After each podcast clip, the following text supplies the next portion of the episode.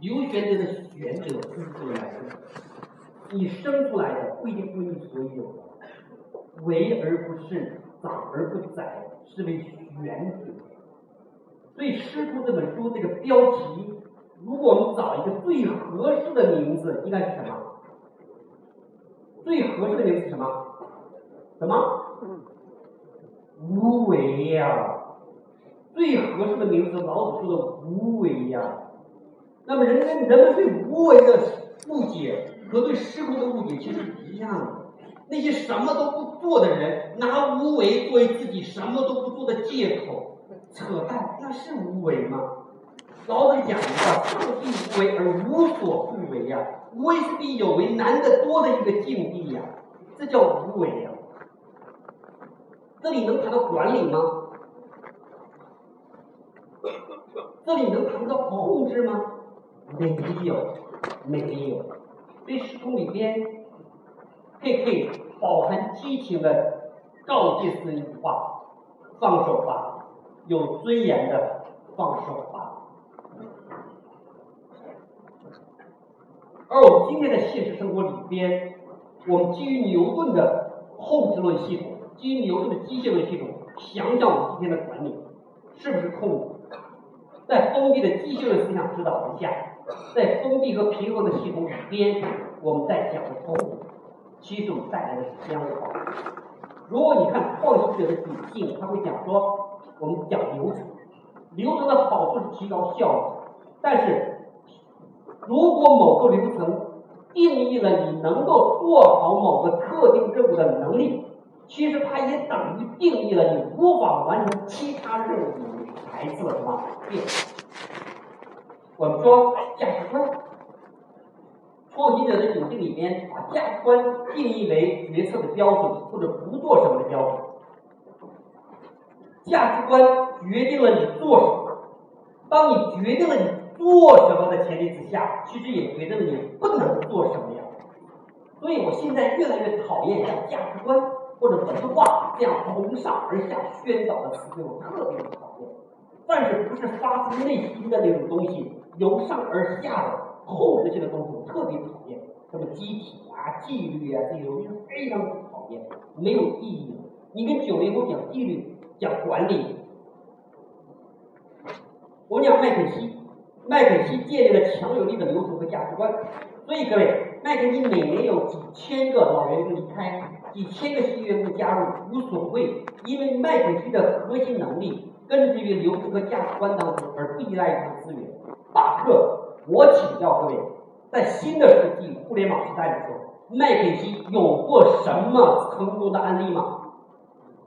麦肯锡这种流程和价值观帮助他在工业时代成功了，但是这种流程和价值观却限制了麦肯锡在互联网时代的成功啊！麦肯锡是什么？麦肯锡是经典管理的典范，是经典管理大师当中大师啊，已经过时了。，Steve Black 有文章叫《创新大公司无法言说的伤》，大公司无法言说的伤。他说，创业公司并不是缩小版的大公司。各位，如果你在创业公司里，当然我今天特指创业公司啊，你的最主要的目的是什么？寻找。可重复、可规模化的商业模式，而对于大公司，第一关键词是执行，因为你的商业模式已经定下来，执行和效率对你第一重要。对于小公司来讲，创新和发现对你第一重要。创业公司的游戏是 search right things，如果你寻找正确的方向，那你就必须犯错。创新往往意味着缺乏秩序、混乱和不确定性。而大公司的游戏规则的本质是 do things right，正在执行。一旦确定了商业模式，公司就会围绕它这叫 KPI，并建立有效的流程来实现这个目的。这是大公司的本质。奇怪的是，这些 KPI 的流程能够让大公司按照既有方向有效的运转，可也是公司没有办法灵活快速创新的根本原因。我们下面看的一句话，下面。王彦之的一句话：每增加一个执行力的流程，就等于增加了一条防止逃逸的绳索。于是，企业创新就死灰复燃。伟大的创新经济学家熊彼德最后无奈的得出一个结论：大公司是创新的坟墓。其实换句话说，如果依照经典管理的理论，最后就是这样一个结论：我们需要什么？我们需要失控这个状态，只有在失控这个状态，才能带来创新。基于我们今天所说的自组织理论，开放和非平衡的系统。我们再来看自然选择两个路径，第一个路径优中选优，我们有一个好的父亲，选一个好的母体，父亲母母体结合起来，优生出下好的下一代。这第一，第二个随机变异，必须你的你你的基因必须要变异，这是这是自然选择里边有混乱和错误。那生物进化当中可以接受的变异率是多少呢？千分之一，最佳变异率千分之一，必须有变异。人类从猴子进化到人类，猴子是四个角，我们是两个角，就是因为当年的猴子发生了一个变异，发生了一个错误，才有了我们人类幸福的站了起来，解放了后手。我们今天能够站起来，是因为当年的猴子犯了一个错误，发生了变异呀。如果当年猴子没有发生变异，没有发生错误，我们人类至今站立不起来呀。所以，感谢这些错误，创新来源于什么地方？创新来源于新的信息。什么叫新信息？所谓新信息，是指新奇、不寻常、超出常规的信息。而新信息是从不确定性当中产生的，甚至起源于混乱状态。它们只能通过差异和异端表现。巴特。在我昨天所说的平均数的思维里边，大家是正态分布的。再想想这张正态分布图吧，我们我们就取哎中间的规则，对吧？左边的砍掉，右边的砍掉，对不对？我们叫负反馈机制。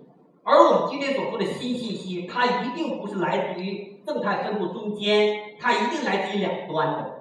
如果你是平均数思维，你容纳不了一端的话，在你的体系里它怎么样？给 cut 掉了。能理解我说什么吗？在我们正常的体系里面被 cut 掉了。我们按标准形式，按平均数形式。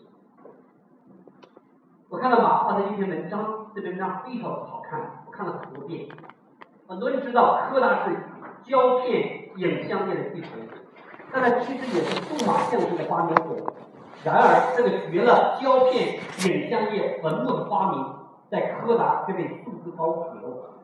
这件事情在历史上一次又一次的发现。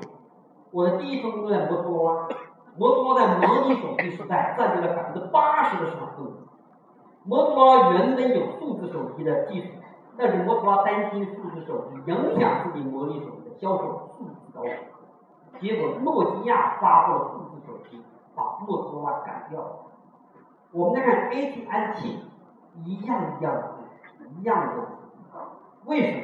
我认为是组织的僵化，在传统机械型的组织里边，一个异端的创新很难获得足够的资源和支持，甚至会因为与组织过去的战略优势相而被排斥。因为企业追求精准、控制和可预期，很多创新难以找到生存空间。换句话说，在牛顿的世界里边，在牛顿的控制的世界里边，异端是难以发展。所以他的建议是什么？要想改变僵化的组织，唯有构建新的组织形态。我倾向于构建生物型的，这不就是今天我早晨讲的从机械的逻辑到生物的逻辑，让企业组织本身在施工过程当中拥有自进化、自组织能。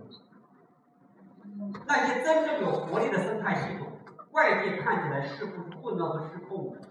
其实是组织在自然的生长进化，在寻找创新。那些所谓的失败和浪费，也是复杂系统进化过程当中必须的生物多样性。各位，think about